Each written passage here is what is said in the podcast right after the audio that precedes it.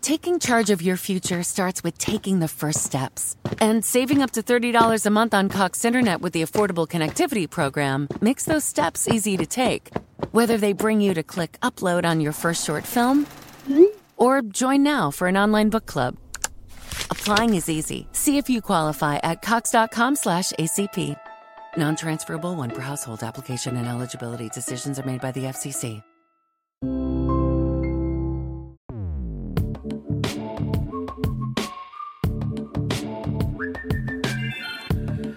Saludos intrépidos. Este es el episodio 029 de un podcast donde tecnología aeronáutica y astronáutica se unen para disfrute de su autor, arroba GER7, y espero que para el vuestro también. Si 4 kilobytes llevaron al hombre a la luna, imaginad lo que podemos hacer nosotros. Despeguemos. Bueno, yo voy a ser sincero con, con vosotros. Hoy, hoy estoy cansado. en, el doble sentido, puede que haya más, en el doble sentido de, la, acepción, ¿no? Por una parte es verdad que llevo unos días eh, muy cansado, es decir, que, cuando arranco para grabar ya, ya voy con ya voy con, con, el modo ahorro de batería, ya estoy así como un poquito por los suelos. Así que no, no puedo garantizar eh, el estado del podcast cuando termine dentro de una hora. y luego, por otra parte, estoy cansado, y yo creo que eso es algo que nos ha pasado a, nos pasa a todos, algo que yo me atrevo a decir que es cíclico, ¿no? Con, con toda esta época en la que estamos viviendo, hay momentos en los que uno está más alto de energía, más positivo, más optimista, más vital, y un, otra época en la que uno está más reflexivo, más negativo, más, sí, un poco más resignado, es decir, momentos altos, momentos bajos, ¿no? Entonces, eh, yo ahora, ahora mismo me encuentro en un momento bajo, y, y por eso os estoy contando esto mientras grabo el podcast, porque cuando estoy más vital, pues no, no entro aquí en, cómo me siento, no, no, abro el consultorio de la, del doctor Amor para, para contaros cosas, ni, ni para, aunque podría estar interesante algún día recibir un poquito ahí el feedback vuestro emocional de, y, cómo unirlo de alguna forma con los temas del podcast. Entonces, em, además justamente estoy grabando esto el, lunes por la noche, tenía que haber grabado ayer, pero ayer sí que acabé hecho polvo y, y no pude, lo siento. La cuestión es que ha salido la noticia, por ejemplo, de, la pausa que va a hacer eh, España durante 15 días de, administrar la vacuna. No suelo entrar en, temas políticos, pero cuando ves un poquito lo que es una decisión claramente política, eh, enseguida piensas el, qué es lo que la motiva y lo que la que la motiva a lo mejor es un poco el miedo a la opinión pública, el miedo a las represalias de la opinión pública. En caso de que finalmente se encontrara algún tipo de relación entre, entre lo que le acusan, digamos, de provocar a la vacuna y lo que y lo que ha pasado, ¿no? Mm, entonces, justamente, y además, como hace un rato eh, he estado viendo aquí entre Antonio Rentero y Trífero, eh, arroba Antonio Rentero, bueno, eh, Antonio Rentero y, arroba Trífero, una conversación de, acerca de, todo lo que sabe Google Chrome cuando lo instalas en un dispositivo de iOS, que ahora lo sabemos gracias a, la actualización de la, de la App Store, y, hasta qué punto no queremos, queremos compartir esos datos con Google y por qué deberíamos dejar utilizarlo, etcétera, etcétera. Era una conversación un poquito, no se decía mucho, pero ha sido muy activa y, me ha traído un poquito a, colación de, pues de, lo enfadado que hoy estaba con el tema de las vacunas. Y es en plan, quiero decir, ¿hasta qué punto nosotros, por una parte, pensamos que sabemos las cosas, pensamos que estamos muy bien informados, porque es verdad que cada día, comparado con hace 15 años, recibimos, yo sé, 10 veces más información, sobre todo las personas que estamos un poquito más pendientes de redes sociales. Pero hasta qué punto creemos, eh, por defecto, o simplemente le asignamos un alto valor a esa información, cuando a lo mejor no debería ser tanto, cuando a lo mejor el recibir mucha información no, no significa que estemos bien informados o que estemos informados siquiera. Pero como jugamos con esas cartas, a lo mejor las cartas son muy malas, pero tenemos muchas, pensamos que podemos ganar la mano y que somos capaces de opinar y de dar nuestra y de dar nuestra versión de todo, ¿no? Ah, cuando a eso le sumas que, hay empresas que lo que hacen es mm, crear esa burbuja, ese ecosistema donde solo recibes la información que tú quieres, con tal de que sigas eh, dentro de su burbuja y dentro de, sus dominios, eh, navegando y haciendo uso de, sus productos, em, la cosa se pone más fea y, ya sé que a lo mejor estoy hilando y está quedando un poquito descosido, ¿no? Pero em, si vamos a buscar información, eh, deberíamos intentar hacerlo de la forma más anónima posible, de forma que la información nos llegue cruda, sin cocinar, sin calentar, sin preparar para nosotros, y que, y que esa diferencia, ese salto, lo tengamos que dar nosotros y tengamos que esforzarnos para conseguir esa información, asegurándonos que es, que es totalmente veraz, eh, al menos eh, teniendo en cuenta la fuente a la que vamos, ¿no? Es decir, eh, y no, pues ese, ese, eh, ese batiburrillo que a veces tenemos a, través de, redes sociales y a través de, una burbuja como puede ser la de Google o, la de Facebook, ¿no? Bueno, Facebook es redes sociales. lo digo porque a veces me da la sensación de que nos guiamos y que nuestros criterios se alimentan por eh, mensajes, imágenes reenviadas por WhatsApp de repente circula un, cuadro con datos y, como llega de una persona de confianza o llega a un grupo de confianza de WhatsApp eh, o, directamente es de una persona que nos fiamos en, redes sociales, eh, le asignamos un valor muy alto. Eh, lo cogemos como bandera, nos lo arropamos y, a partir de ahí pues intentamos, intentamos atravesar el fuego con él pensando que no nos vamos a quemar. No lo sé, es decir, em, creo que debemos ser más, muy, muy, muy, muy, muy críticos con la información que recibimos y, tenemos que trabajar un poquito más eso, eh, ser más responsables. Eh, al fin y al cabo, es decir, algo, algo, eh, una contraprestación de tener tanta información, pues es, ser críticos a la hora de valorarla y, decidir cuál consideramos como cierta y cuál no, y cuál, a quién consideramos una voz válida y a quién no. Y los medios de comunicación, cuando ahora mismo, es decir, se nutren constantemente del tráfico que puedan llevar a sus pantallas o, a sus eh, páginas web. Em, es muy difícil, después de la actuación que han tenido en esta, en esta pandemia, es muy difícil darles esa voz de credibilidad. Em, a mí me cuesta cada día más. Y, de verdad no es una crítica abierta al periodismo porque sí, sino que realmente siento que, ha habido un fallo a la hora de considerar qué es la información, cómo debe transmitirse la información y qué responsabilidad tiene o qué responsabilidad le ha otorgado la ciudadanía a los medios de información a la hora de recibir esa información eh, sobre algo tan importante como, como la pandemia, como las medidas de seguridad, como ahora las vacunas. Así que bueno, para eso hay que ser también un poquito intrépido, hay que abrazar un poquito la tecnología y hay que, eh, sin embargo, reflexionar mucho acerca de, qué podemos hacer con ella y, de cómo nos puede beneficiar y cómo nos puede perjudicar si, nos despistamos, ¿no? Es decir, Así que ya está, esta es toda mi reflexión prácticamente eh, diaria de, lo que llevo en la cabeza todo el día. Así que venga, va, vamos a hablar de algo interesante.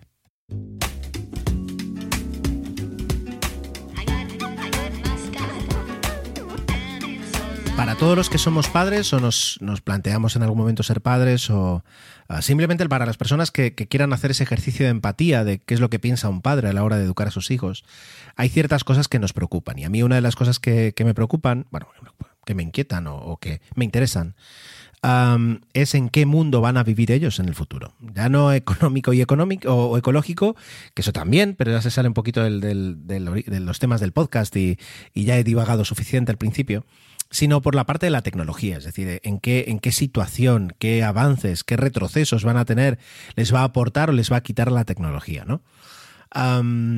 y, es un tema de, de poder yo creo que la mi responsabilidad como padre es, pues no es entregarles a día de hoy a la, tecnología o, tirarles un móvil a la cara y, que ellos avancen, o darles clases y explicarles de forma eh, podcasteril todo lo que nos rodea, todos los desafíos, todas estas cosas que, bueno, algún día si quieren escuchar el podcast, pues mis hijos podrán entenderlo de, boca de su padre o, seguramente encontrarán un divulgador más válido para entender un poquito las, las encrucijadas que, que vamos pasando, ¿no? Poco a poco en la historia. La cuestión es que lo que sí creo que tengo que darles es eh, los recursos, todos los recursos que pueda para que ellos hagan el trabajo, para que ellos puedan entenderlo. Y eso es un poquito una constante de toda la educación de los padres, es decir, es, pensar que un día no vamos a estar tan encima o directamente no vamos a estar y, hay que darles todas las herramientas, enseñarles un poquito a, que las usen para que luego ellos puedan defenderse en, la vida, en los momentos que necesiten con la tecnología, yo creo que el, lenguaje y el lenguaje que, utilizan los ordenadores es, básico. hace 10 años, hace 15 años, para mí esto hubiera sido pues simplemente eh, ayudarles a, programar, a que aprendieran algún tipo de lenguaje de programación. a día de hoy, creo que es algo incluso un poquito más avanzado y es simplemente eh, enseñarles cómo razona una, una máquina, cómo funciona por dentro una máquina, para que puedan entender qué cosas esperar de ellas y qué cosas que no todo este rollo que os estoy soltando es para hablar de Scratch, que es un, es un lenguaje de programación y una plataforma de programación que se desarrolló a principios de siglo, en el año 2003, en el, en el MIT, en el Instituto Tecnológico de Massachusetts, eh, con la intención de ayudar a los más pequeños y, a los centros educativos a, ya no a programar, sino a que conocieran cómo piensa una máquina. Y todo esto viene porque, bueno, por, diferentes motivos, siempre están ahí un poquito las extraescolares, los, los talleres y, la robótica cada vez va cogiendo más peso, al menos en Mallorca cada vez más, ¿no? Y es, y es más presente y es más común, ¿no? Ver talleres y extraescolares de robótica. Yo entiendo que la robótica eh, es una, una, herramienta didáctica porque, eh, por supuesto, tiene unos resultados muy visibles que pueden interesar mucho a los niños. Es decir, si yo te digo, venga, programa, yo qué sé, una base de datos de videoclub, eh, primero me va a decir mi hijo que, que es un videoclub con todo el motivo del mundo, pero quiero decir, no, no, no motiva. Sin embargo, pues el hecho de conseguir un robot que vaya avanzando y que vaya apagando velas, eh, aunque ahora que pienso puede ser muy peligroso, como veis no tengo muy buenas ideas hoy, em, sí, que, sí que incentiva mucho más a los niños y hace que, pues, que ellos mismos quieran seguir aprendiendo, ¿no? Eh, pero más allá de, la parte robótica, de la parte mecánica, eh, creo que a partir de cierta edad, y, mi, hijo mayor la tiene, es, puede ser interesante enfrentarles a, una situación en la que dices, oye, mira, tú tienes una plataforma, puedes crear cosas eh, que nunca has creado. Puedes jugar con una especie como de Lego interactivo que, por su. que él solo puede tomar decisiones y puede hacer algunas acciones. Y, cuesta presentarlo un poco, pero Scratch funciona muy bien. Lo digo para los que tengáis hijos en esta edad, muchos a lo mejor ya lo conocéis, pero si alguno no lo conoce, puede ser muy interesante. Eh, yo en casa lo hemos, lo hemos, empezado a utilizar hace unos meses y al principio pues eh, fue muy bien. Luego ya caímos en... Wherever your company goes, your brand should follow. Image 360 makes that happen. Image 360 provides signs for your office, graphics for your fleet, complete displays for trade shows, and more. With decades of experience combined with advanced technology, our high impact solutions help to get you noticed by quickly informing customers who you are and what you do. Learn more and get a quote at image the numbers 360signs.com. Image 360, your expert source for comprehensive custom signs and graphic solutions. Un punto en el que hay algunas funciones que son más rápidas a la hora de aprender y algo que es mucho más complicado, como entrar ya un poquito en lógicas, en funciones, en condicionales, en, loops. Y, eso, claro, eh, llega un momento en que eso se hace muy cuesta arriba. Y, te quedas un poquito con lo básico, con lo más resultón que te puede dar a la hora de empezar a programar. O puedes coger alguno de los programas, de los tutoriales que tiene Scratch para, para que para que te pongas en marcha y empieces a aprender y pues haces cuatro modificaciones y te quedas ahí dando vueltas. En sí ya es un éxito, porque entre mm, colocarse con un videojuego o ponerse a jugar con los muñecos con los que siempre juega, el de repente hacer algo diferente ya es un éxito. Pero busca, yo buscaba un, algo que, le ayudara, digamos, a ir progresando, a ir dando pasos hacia adelante hasta, bueno, pues hasta que alguien se canse y diga, ah, aquí me quedo, pero bueno, ya, ya tenemos algo. Y mm, justamente lo conseguí eh, a través de Biblio, la plataforma digital de préstamo de libros de las que os hablé hace poco, tiene, y, ya digo, si la, si, está, si la tengo yo en Baleares, la tenéis que tener todos porque esto funciona así en, en Biblio. Em, tiene un par de, libros, un par de, sí, creo que son dos o tres, ah, dedicados a Scratch.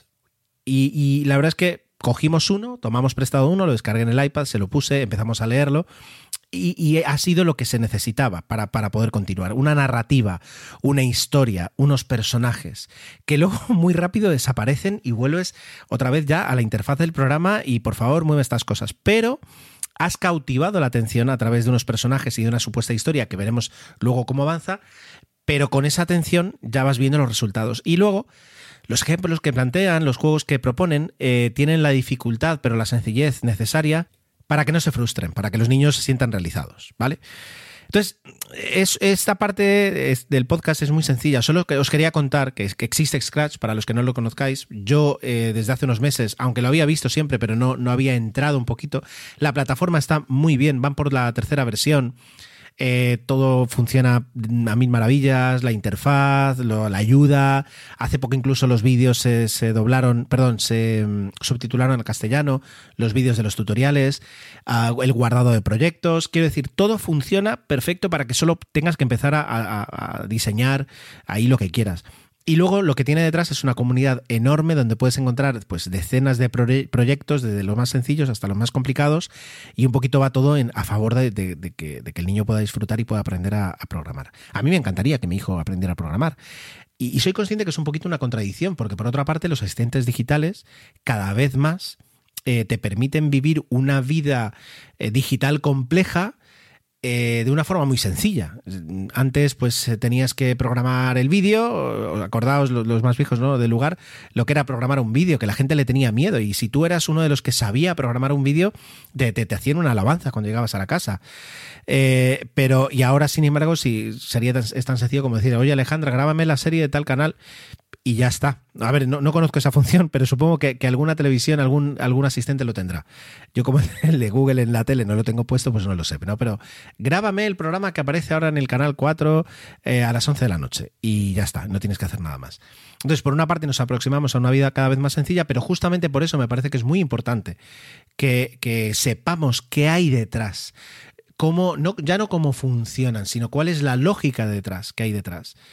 Y aunque yo no tengo ni idea de qué es lo que va a suceder dentro de 20 años, de cómo la computación cuántica va a cambiar prácticamente todos los paradigmas que conocemos ahora nosotros, las limitaciones eh, y por tanto, pues eh, el universo, digamos, digital que nos rodea, ¿no? Es decir, todo, todo eso seguro que va a cambiar. Pero eh, en el año 2021 darle esos conocimientos a mi hijo me parece que es adecuado, que es responsable y que en este caso, por suerte, puede ser divertido. Así que eh, si no conocéis nunca, si nunca habéis conocido la, plataforma, echadle un vistazo, buscad Scratch Meet, creo que es scratch.meet.edu, es la página principal, y a partir de ahí ya podéis trabajar.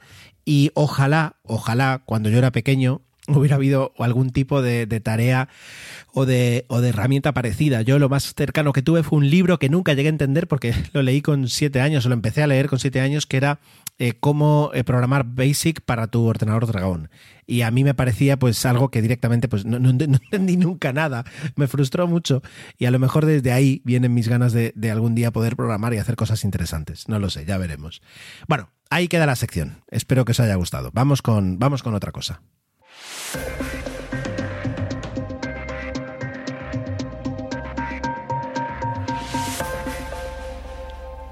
No es porque trabaje en una compañía aérea, pero me sigue interesando mucho que todos los oyentes del podcast y, todos los que, eh, bueno, el público en general, pero todos los que me escuchen, eh, voléis lo máximo posible en los próximos meses, ¿no? Es decir, que hagáis uso de la industria a la que pertenezco. Es verdad que ahora mismo está pasando todavía un momento muy malo, pero se vislumbra un poquito la salida, la, luz en el túnel, esperemos que no sea una luz muy lejana, y con todo ello eh, nos vamos a encontrar en algún momento con, muchas personas que vuelven a retomar sus viajes y tienen muchas ganas de viajar la industria seguramente habrá cambiado para siempre, eh, pero algunas cosas se van a conservar y van a seguir siendo iguales. Y una de ellas eh, va a ser la diferencia en la estructura, en la idiosincrasia, en el servicio que te da una compañía de bajo coste con una compañía regular, ah, normal, una compañía lo que se suele llamar de red o vacacional, ¿vale?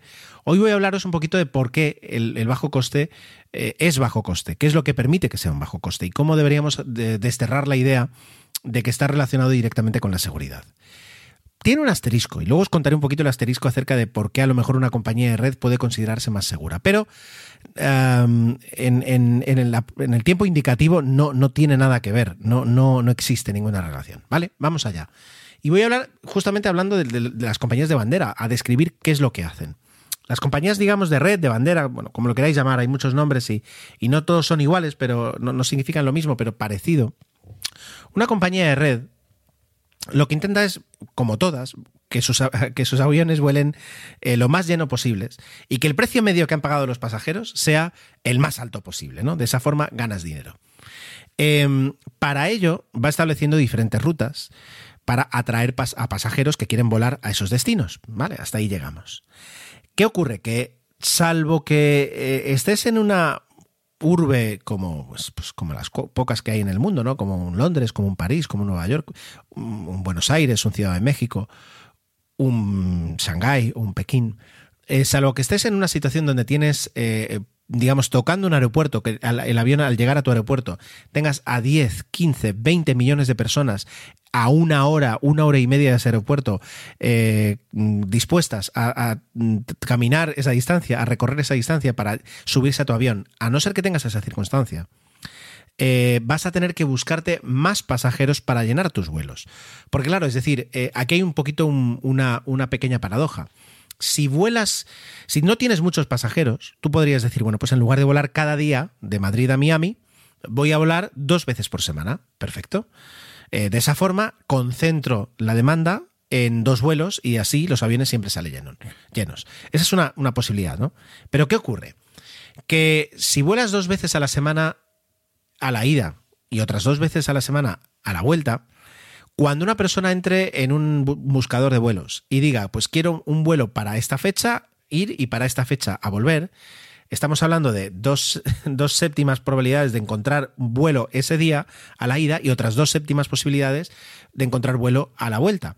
Eso, pues eh, por lo que yo aprendí al multiplicar quebrados, son 2 por 2 son 4 y 7 por 7 49. Son 4 49 avas partes, lo cual prácticamente te deja en un 10% de probabilidades de conseguir el vuelo que tú quieres, ¿no?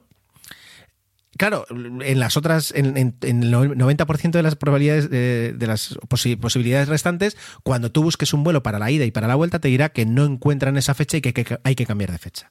Y aquí luego vivimos en un mundo donde no hay una sola compañía aérea, hay una demanda eh, perdón, hay una oferta y hay una competencia. Por tanto, si con dos vuelos a la semana apenas pueden encontrar los pasajeros vuelos para cuando quieren, yo voy a ser más valiente y voy a ofrecer tres. Y quien ofrece tres tiene más posibilidades de ser eh, aceptada y ser reservada por los pasajeros. Pero quien ofrece cuatro y subimos a cinco, a seis y a siete. Y terminas teniendo un vuelo cada día. Lo cual puede ser eh, tu mejor opción para que no se te escape ningún pasajero. Pero entonces tienes ahora una oferta enorme y tienes que complementarla con eh, más pasajeros. Y es cuando empiezas a montar vuelos de los famosos vuelos de conexión. Es decir, coges un avión más pequeño, porque no puedes coger el mismo avión eh, con tantos pasajeros, y eh, traes pasajeros ya no solo de, por ejemplo, de Madrid a Miami, sino también de Barcelona, de Bilbao, de Valencia, de Mallorca y de Tenerife. Y entonces ahora ya tienes cinco aviones que te transportan pasajeros para que luego viajen a Miami.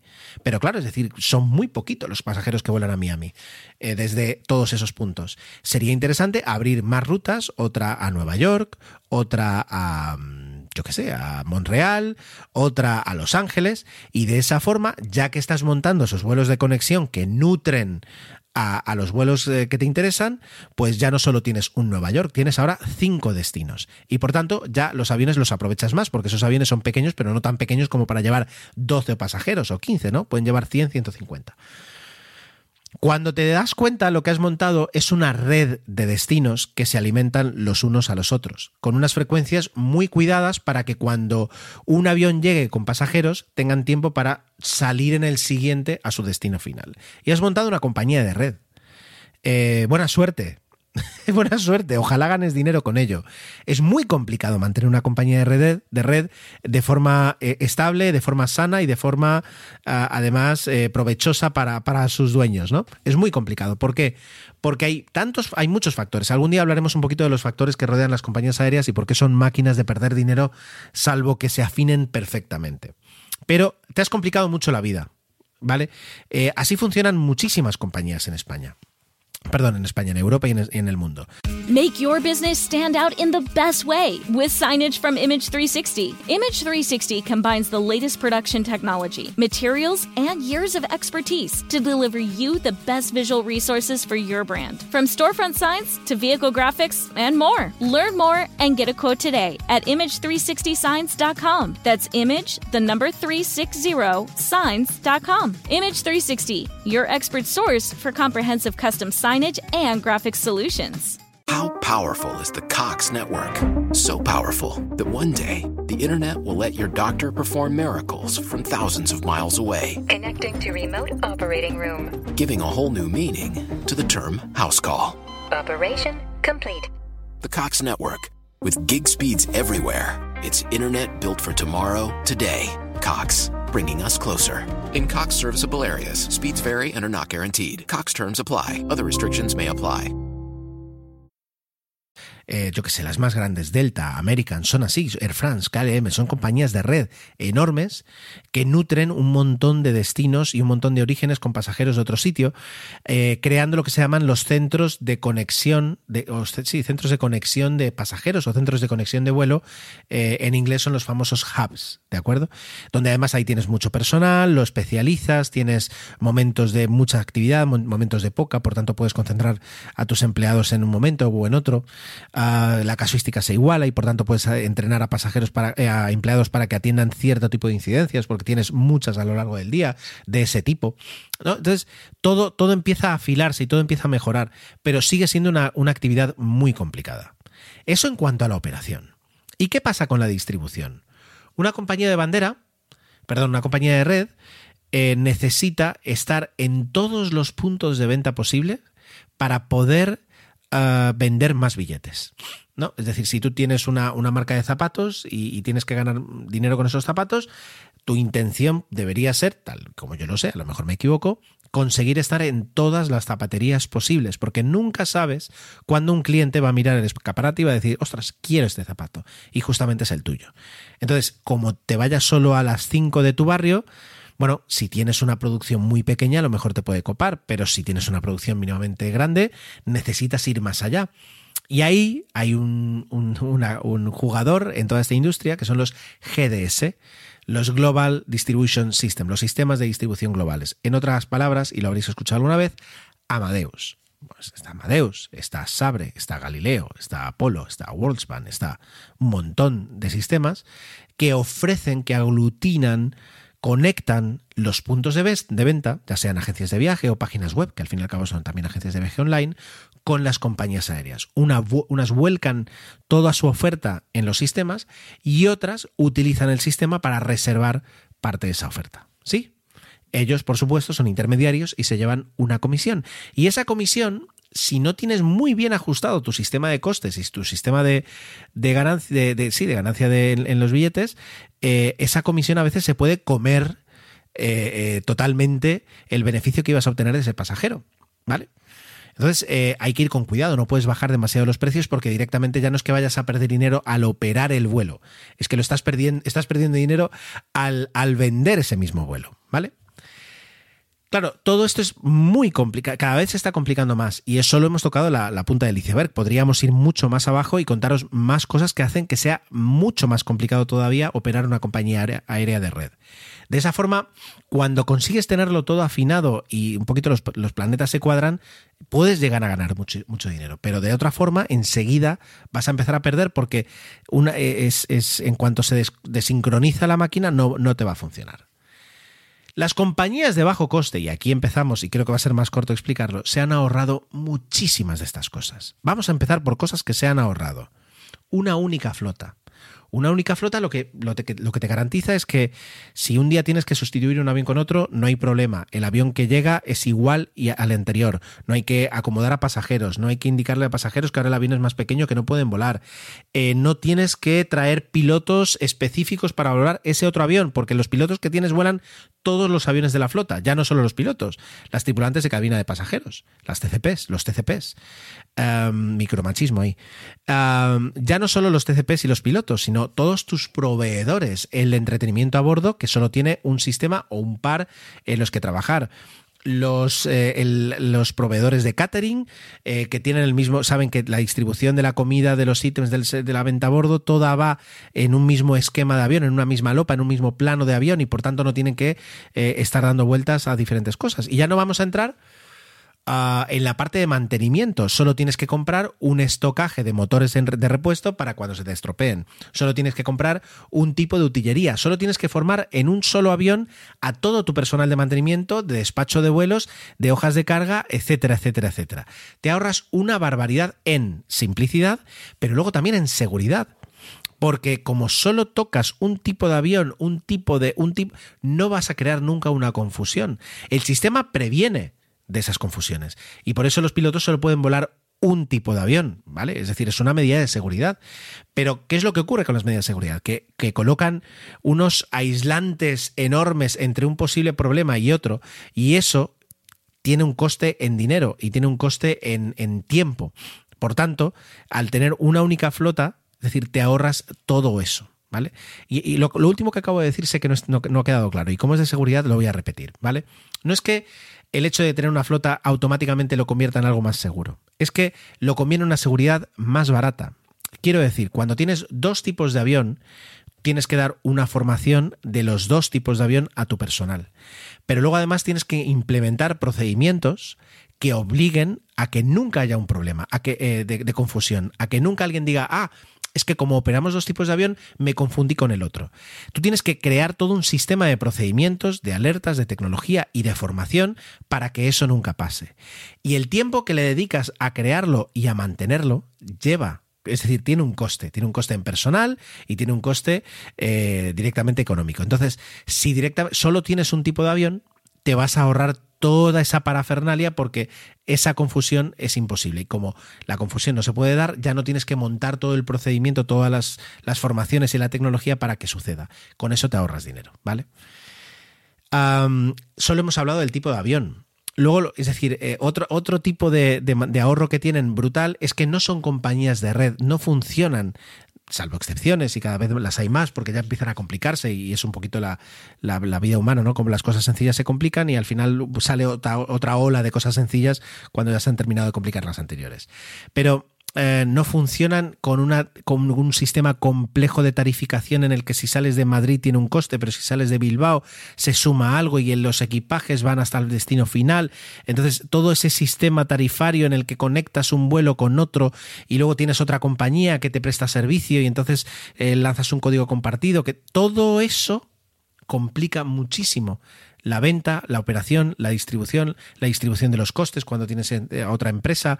Uh, eh, tema de equipajes, establecer acuerdos con... Es decir, en el momento en el que tienes conexiones en un aeropuerto, vas a perder más maletas, porque a veces las maletas llegarán en un vuelo tarde, no te va a dar tiempo a embarcarlo en el siguiente, y hasta el cabo de dos días no puedes salir, pero el pasajero la espera antes, y al final te ves obligado a contratar o firmar un acuerdo con otra compañía para pasaros las maletas de uno a otro para que así lleguen antes siempre a sus destinatarios y de repente lo has complicado muchísimo y tiene un coste mucho más alto.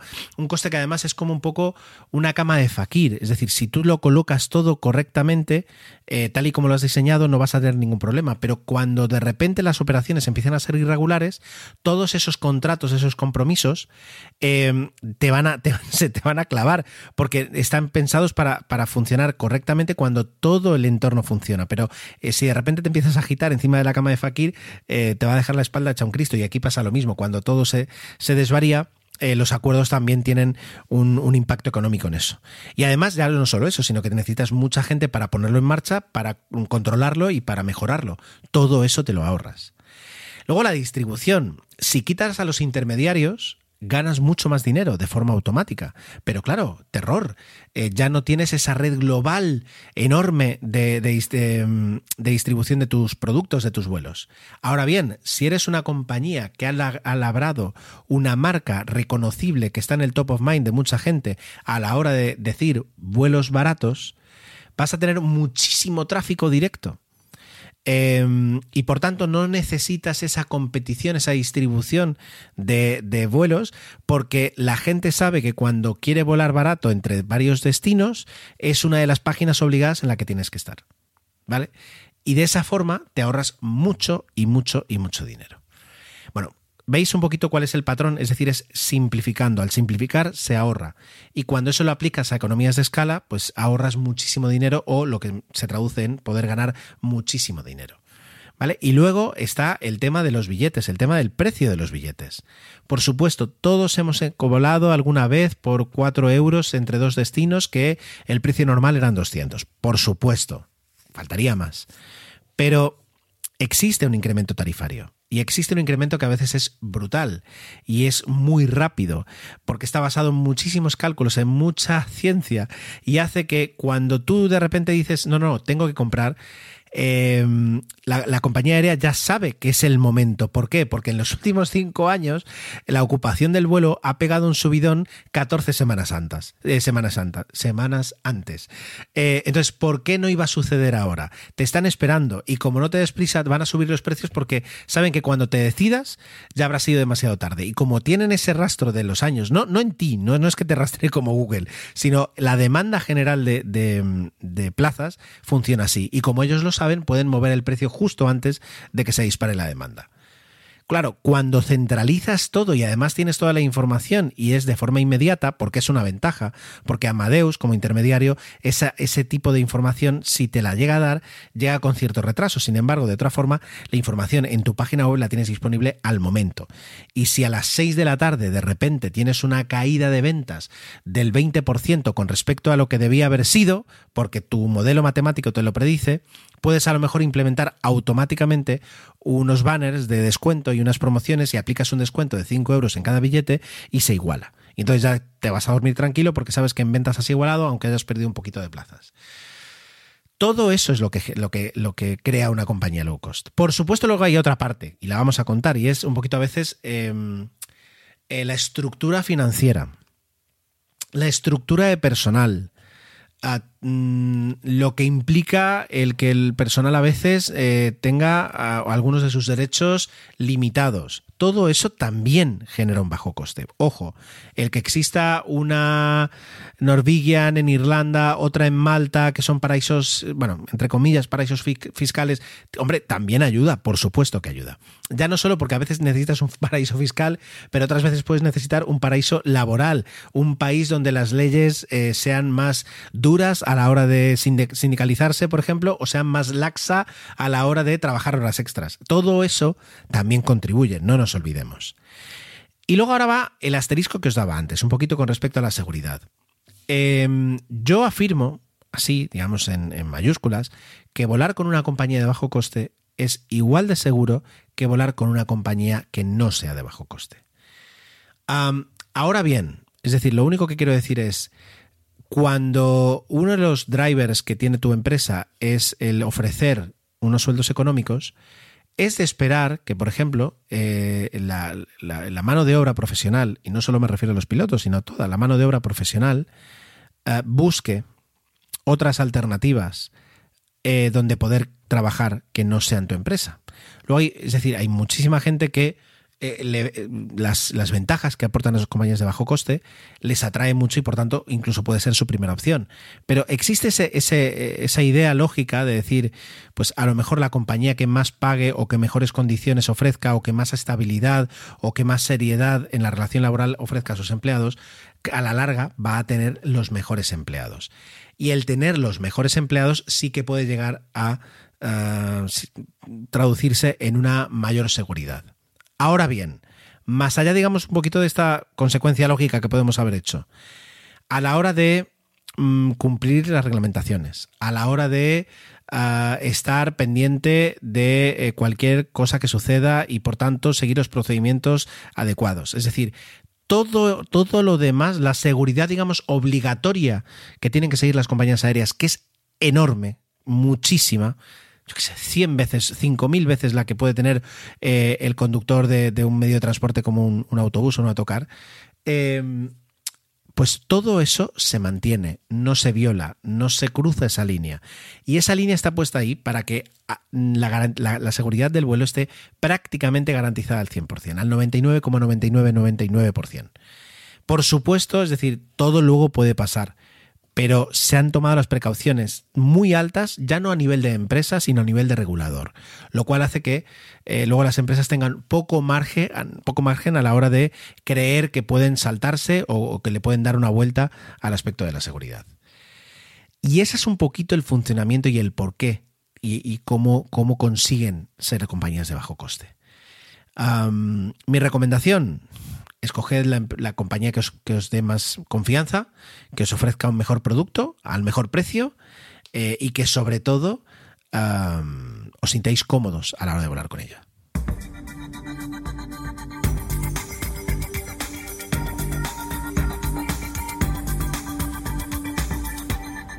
Hoy no os voy a hablar de SpaceX, tranquilos. Sin embargo, eh, creo que es interesante recalcar, y, lo tendremos que recalcar varias veces más, lo que ha significado SpaceX para eh, la industria aeroespacial, ¿vale? Ha sido un poquito, y, la comparan a veces con Apple, la comparan con Apple por, el, por el, la voluntad a veces disruptiva que tiene eh, y el hecho de estar liderada por una persona que, si bien es un genio, también es una persona que tiene un carácter muy complicado. ¿vale? Y estamos hablando en este caso de, Elon Musk y Steve Jobs.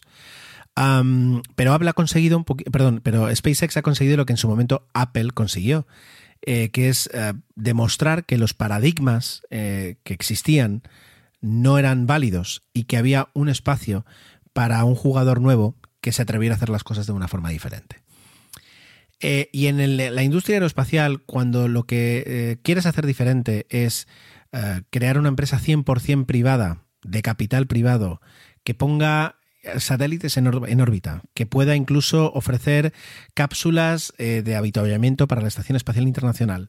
Cuando propones eso, es un cambio muy grande de paradigma con respecto a lo que se tenía hasta entonces. por suerte, así como van pasando los años, SpaceX queda de alguna forma como la líder en este mercado y la líder también en innovación, eh, pero no es la única. Y otras empresas están siguiendo su, estela, o mejor dicho, ya seguramente querrían decir que están recorriendo nuevos caminos.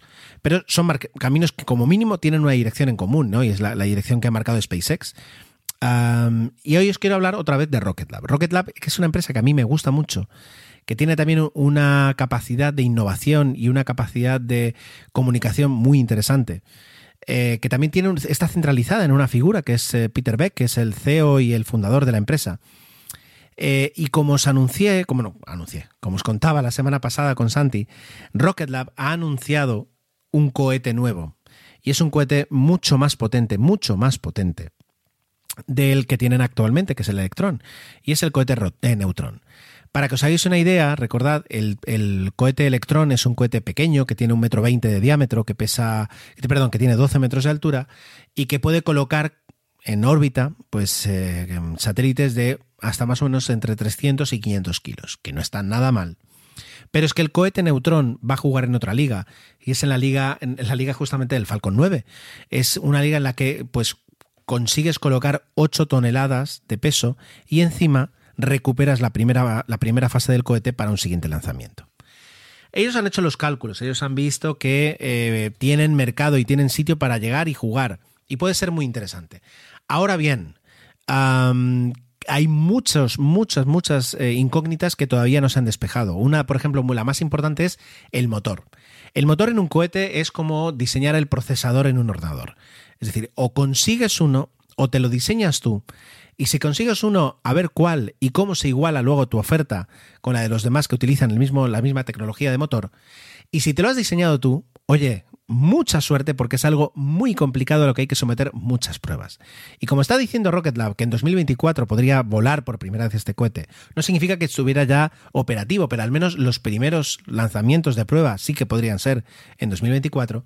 Eh, pues no hay mucho tiempo y a Rocket Lab no se le conoce que esté desarrollando motores mucho más potentes de los que tiene actualmente del Rutherford eh, en marcha, no, no tiene ese desarrollo. Por tanto, mm, no, no, no hay una, respuesta para, para, los motores. Tampoco hay una respuesta acerca de cómo va a ser la tecnología de las patas que le va a permitir aterrizar. Cómo van a desarrollar esa tecnología de aterrizaje propulsivo, es decir, aterrizaje con el motor en marcha frenando, que solo SpaceX y Blue Origin han sido capaces de conseguir y en circunstancias diferentes. Hay muchas incógnitas, pero si yo, claro, si yo fuera mm, el CEO de Rocket Lab, y me hubiera granjeado pues una reputación de ser una compañía, la segunda compañía después de SpaceX capaz de hacer algo tan complicado, y tengo la tecnología, y tengo el know-how, y tengo los profesionales, ah, el, asaltar ese, ese mid-size, ese, ese terreno medio de los lanzadores, de los cohetes, para colocar entre 5 y 10 toneladas, en este caso pues 8, es algo muy apetitoso, porque ya no soy cualquiera que llega y que dice que va a hacer. No, no, yo ya he hecho. Lo que pasa es que ahora quiero hacer más todavía. Y eso puede ser muy interesante. El neutrón, con 4 metros y medio de diámetro, 8 toneladas, a 40 metros de altura, primera fase eh, pues eh, recuperable eh, en una plataforma marina, que es lo que hace SpaceX, aunque es verdad que la patente es de Blue Origin, pues tiene muchas incógnitas y va a ser muy interesante verlo jugar. Ellos dicen que incluso podrían plantear homologarlo para vuelos tripulados y para vuelos de... Mm, de provisión de existencia, de provisión de habituallamiento y de, existencias, digamos, para la Estación Espacial Internacional eso ya es convertirse en, un jugador de primera clase. Eh, como ahora mismo es Grumman o como puede ser o como también es SpaceX, ¿no? Es decir, conseguir eso es muy complicado y es una inversión millonaria, pero coincide que Rocket Lab está, va a salir dentro de poco a bolsa, con una operación un poco complicada que no la he terminado de entender, pero bueno, lo importante es que va a salir a bolsa. Y amigos inversionistas, eh, yo no tengo un duro para invertir, pero si lo tuviera, metería dinero en Rocket Lab, porque me da la sensación que en los próximos cinco años va a crecer y va a crecer mucho. Tienen eh, la capacidad, el potencial, la experiencia y parece que las ganas. Eso no les falta, así que puede ser muy interesante. Poco más os puedo contar de este, de este nuevo cohete. Ya digo, eh, se ha hablado mucho, pero se sabe muy poco. Las fechas no cuadran para tenerlo listo para, para 2024, pero eh, van ganando cada, cada, semana van ganando algún, algún espacio, alguna información que van soltando eh, de todo lo que tienen preparado, de todo lo que podrían preparar rápido. Así que bueno, tal vez nos sorprenda. Yo os contaré más porque junto con SpaceX, la verdad es que me gusta mucho el espíritu de Rocket Lab, esa capacidad de innovación que han tenido con los motores imprimidos en 3D, con el fuselaje de fibra de carbono del electrón. El neutrón no lleva fibra de carbono, el, neutrón llevará o aluminio o acero inoxidable. Pero bueno, es decir, cada paso que den será interesante comentarlo, ah, porque va a ser un actor que en los próximos cinco años nos estará dando mucho de calor. No sé si tanto como SpaceX, pero muchísimo.